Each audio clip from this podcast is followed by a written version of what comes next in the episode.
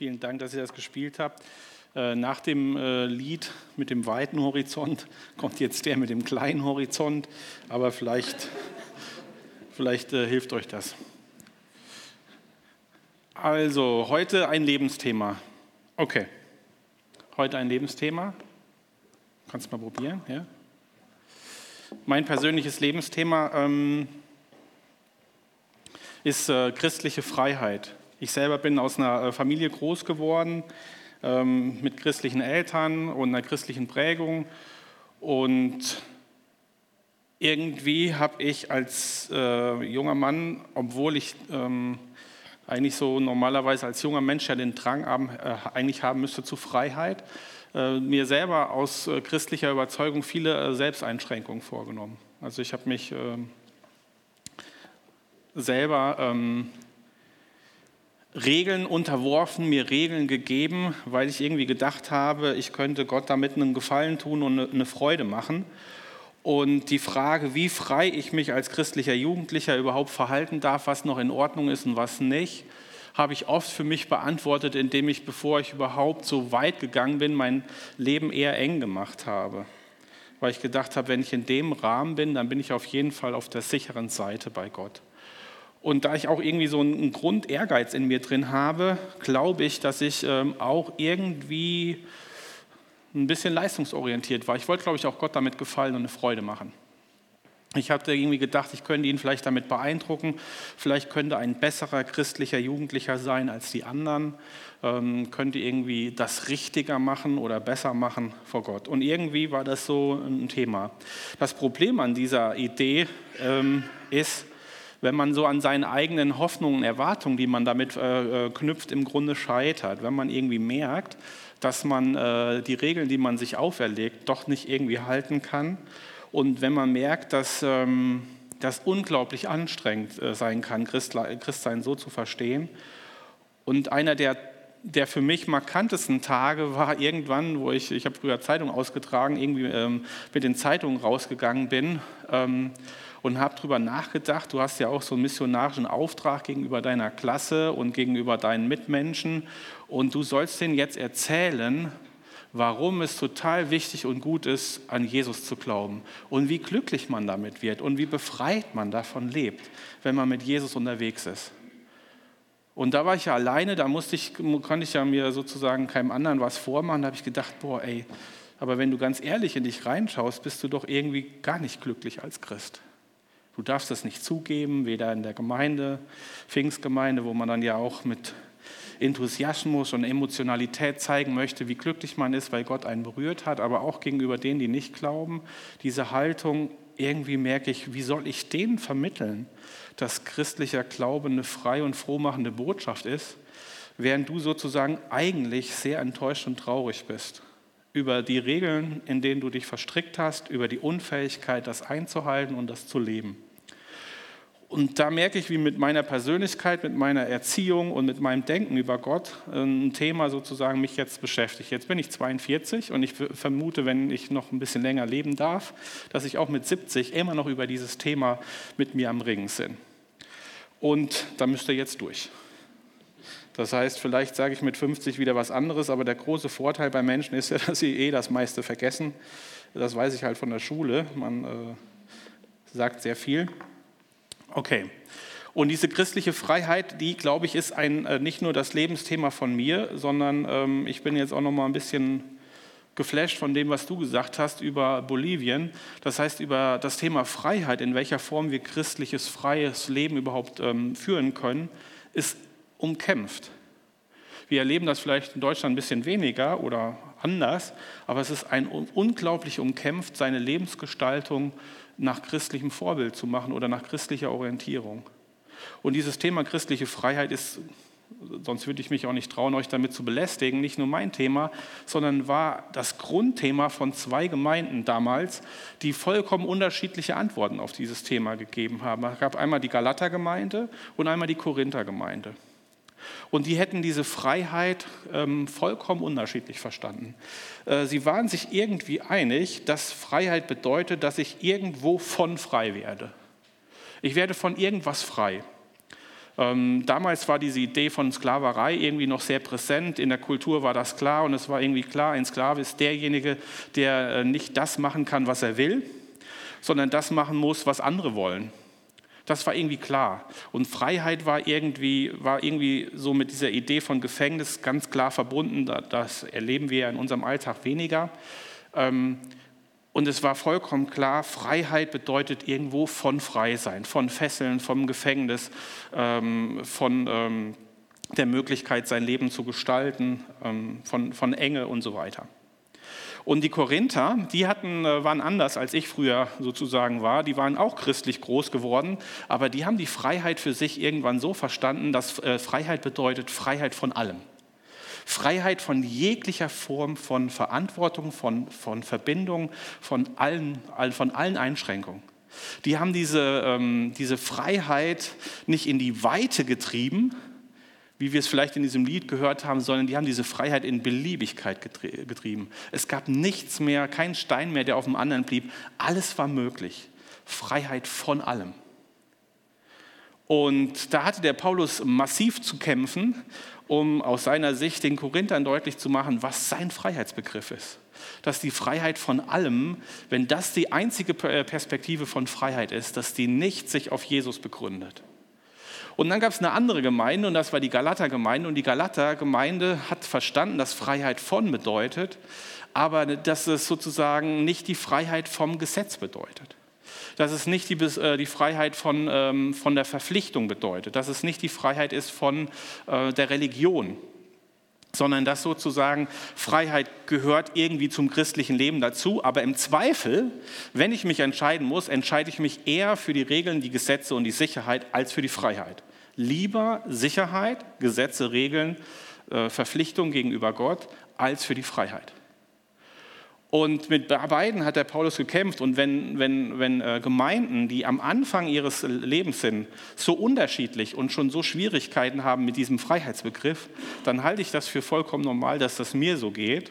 Dann halte ich das für vollkommen normal, dass die meisten von euch immer wieder bei dieser Frage auch hängen und dass wir immer wieder uns neu überlegen müssen, wie können wir christliche Freiheit für uns verstehen und definieren. Ich, äh, derjenige Mensch, der zu mir kommt und sagt, ich habe mit diesem Thematik kein Problem, äh, der wäre mir suspekt.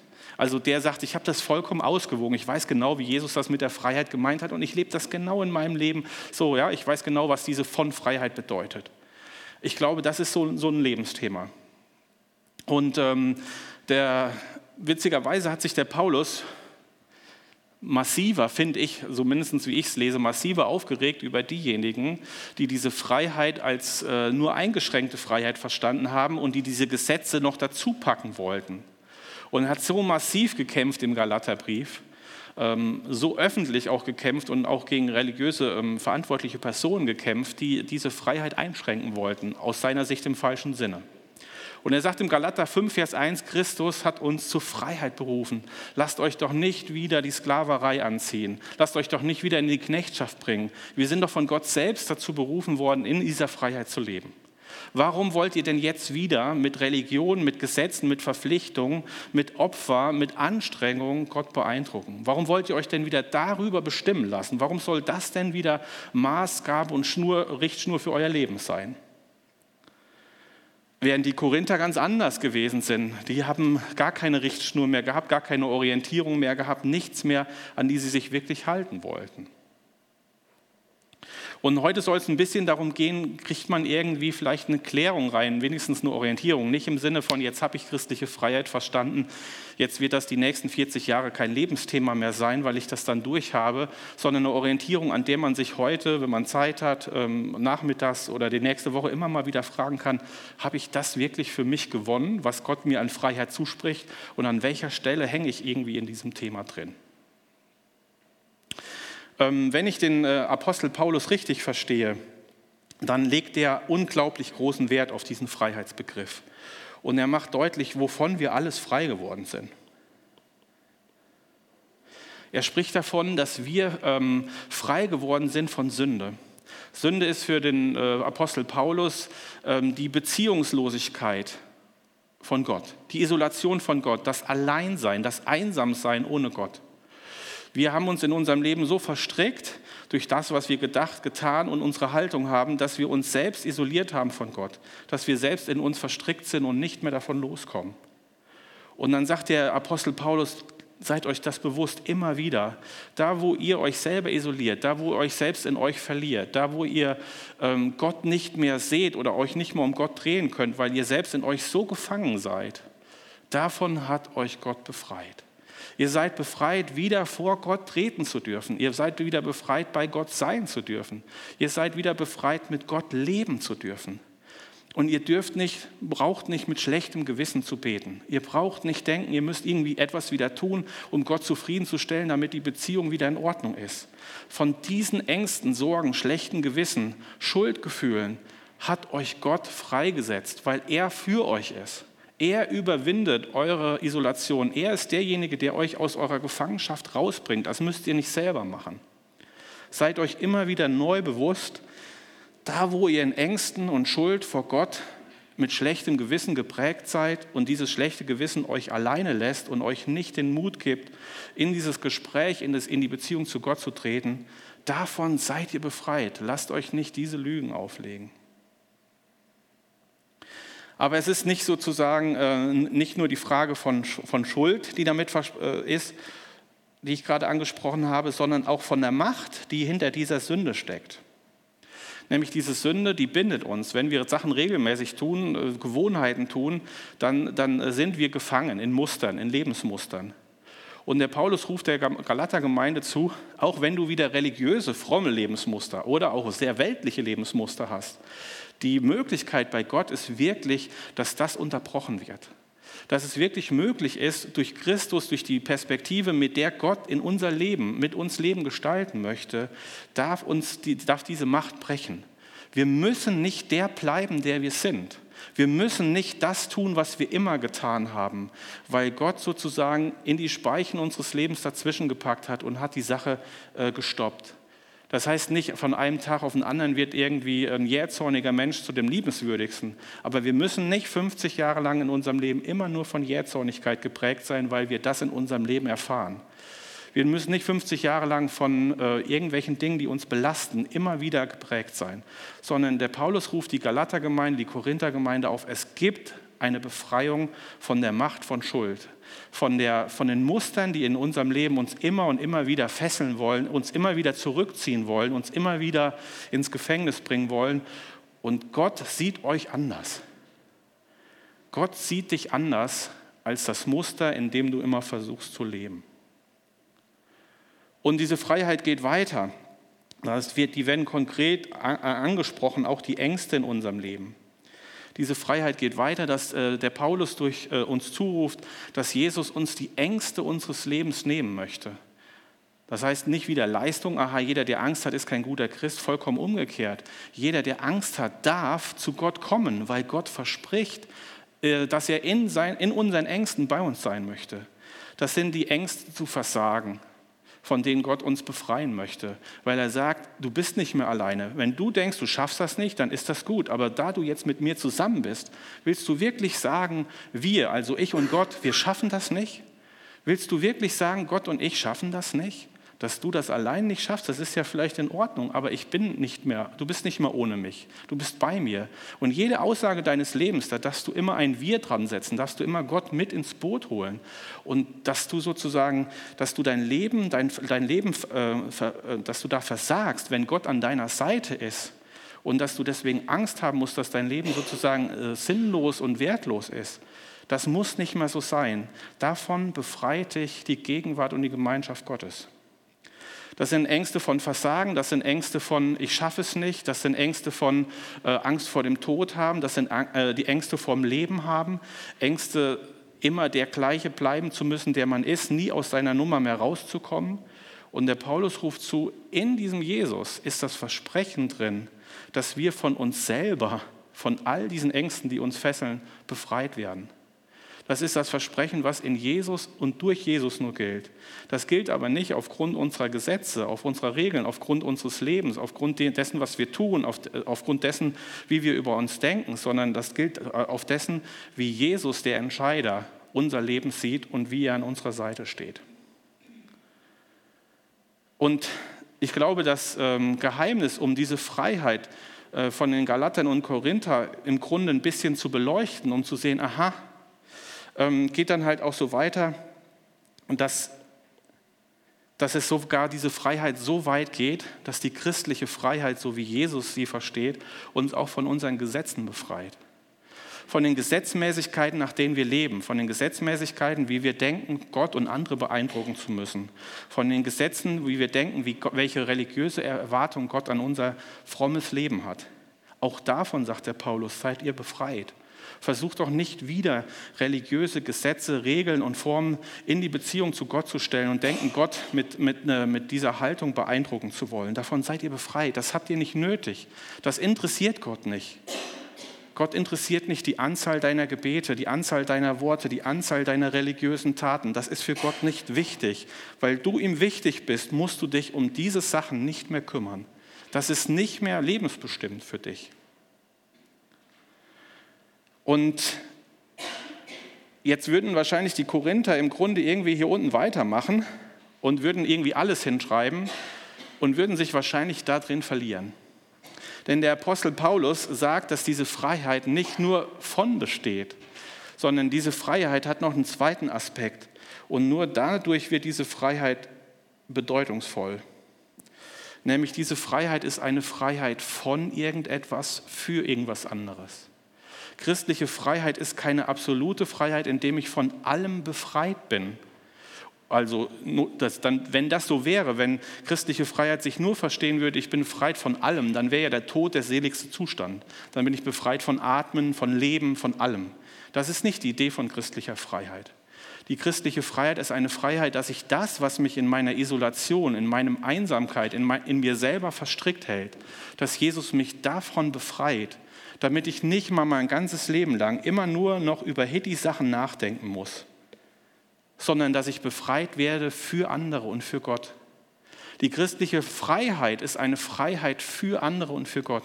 Gott möchte uns sozusagen in diese Freiheit führen, dass ich nicht mehr in meinem Leben mich beschäftige mit meinen Ängsten den ganzen Tag oder mit meiner Isolation oder mit meiner Einsamkeit oder mit meinem Versagen, mit meiner Vergangenheit, mit den Fehlern, mit der Schuld, sondern dass Gott mich befreit und sagt, du bist jetzt Teil von mir, du bist mein Kind, du gehörst zu mir. Wir wollen zusammen Leben neu gestalten. Wen können wir heute erreichen? Für wen können wir heute leben? Wem können wir heute eine Freude machen? Wer braucht vielleicht heute unsere Ermutigung? Für wen dürfen wir zusammen, Gott und ich, beten? Wen dürfen wir in unseren Blick fassen und für den sein? Wir sind nicht von den Fesseln befreit worden, um dann wieder nur um uns selber zu drehen. Das ist irgendwie ähm, albern sondern die christliche Freiheit versteht sich als eine Freiheit aus Liebe für den anderen. Ich bin befreit von meinen Einsamkeiten, Isolationen, Unfähigkeiten, um für den anderen da zu sein.